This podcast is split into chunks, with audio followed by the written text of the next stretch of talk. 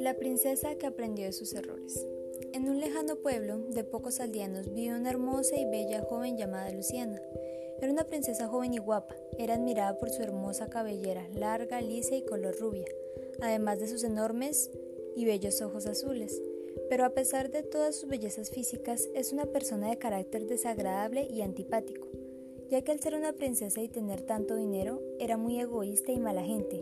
No le gustaba ayudar a los demás y también criticaba a todo el mundo, en especial a una señora que vendía pulseras en la calle y le gritaba, usted debería irse a estafar a otro lado.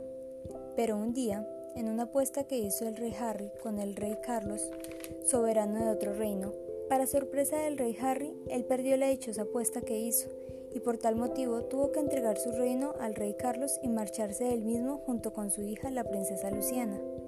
Ella, llena de tristeza y rabia, aceptó con desagrado vivir en el bosque en una humilde y pobre choza. Cuando la princesa Luciana tuvo que ir al pueblo a comprar víveres, se dio cuenta que toda la gente del pueblo le hacía el feo y le lanzaba sátiras ofensivas.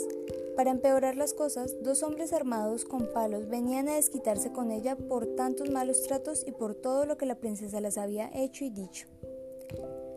Por fortuna, estaba la mujer que vendía pulseras cerca, y ella la defendió de los hombres que la amenazaron.